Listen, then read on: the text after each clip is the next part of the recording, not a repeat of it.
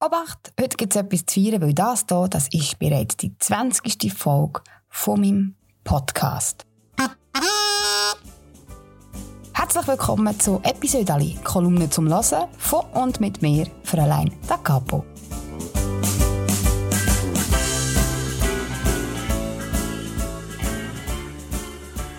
Seit 2015 schreibe ich jede Woche eine Kolumne für die Schweizer Familie. Und das füllt mir inzwischen einen ganzen Ordner. Und diesen Ordner nehme ich jetzt vor und lese euch ein Episode daraus vor. Heute lese ich ein Episode aus dem 2018 und der Titel ist «Null Glamour». Unsere Kinder sind selten an meinen Konzerten und wenn sie mal kommen, dann finden sie es hinter der Bühne am spannendsten, weil das eben der Ort ist, wo nicht jeder her kann. Die Garderobe finden sie besonders interessant. Weil dort hat es meistens eine Schale mit süßem Zeug. Aber es gibt auch jedes Mal etwas zu entdecken. Keine Garderobe ist gleich wie die andere. Letzte Woche habe ich das neue Buch von meinem Künstlerkollegen Beat Schlatter bekommen, wo er Fotos mit verschiedenen Künstlergarderoben drinnen zeigt. Weil er ist, genau wie ich, jemand, der immer fotografiert, was er hinter der Bühne für ein paar Stunden bewohnt. Ich habe sogar ein paar Bilder für das Buch beisteuern. Und jetzt beim Durchblättern finde ich es schön, dass wir Künstler in dieser Hinsicht offenbar alle etwa gleich gehalten sind. Wir alle treffen auf allerlei bis allerhand.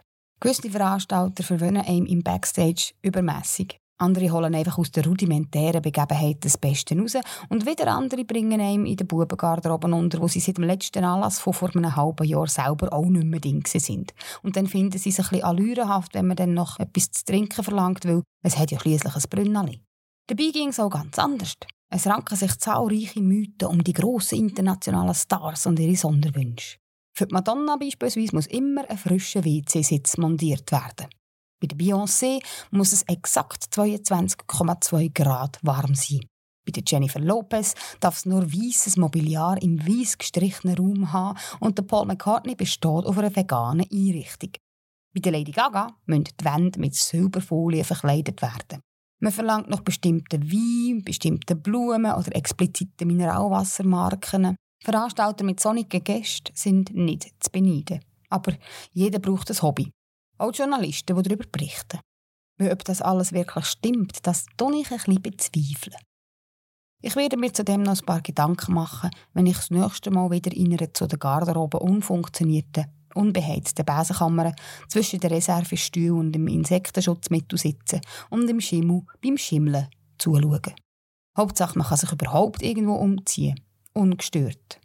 Ich stelle ja fest, dass erstaunlich viele Garderoben mit Fenstern ohne Vorhänge ausgestattet sind. Parterre ist das total nicht gäbig. Vor allem, wenn das Publikum vor genau dem Fenster vorbei ins Gebäude muss. Neben unfunktionierten Sitzungszimmern gibt es auch ungewöhnliche Räume. Ich habe mich auch schon im Museum anders angelegt. Unter dem strengen Blick von Schaufensterpuppen, die Trachten haben. Oder in einer Schulküche. Im Luftschutzkeller, Sanitätszimmer, Serverräume, Bibliotheken. Die Varianten sind zahlreich.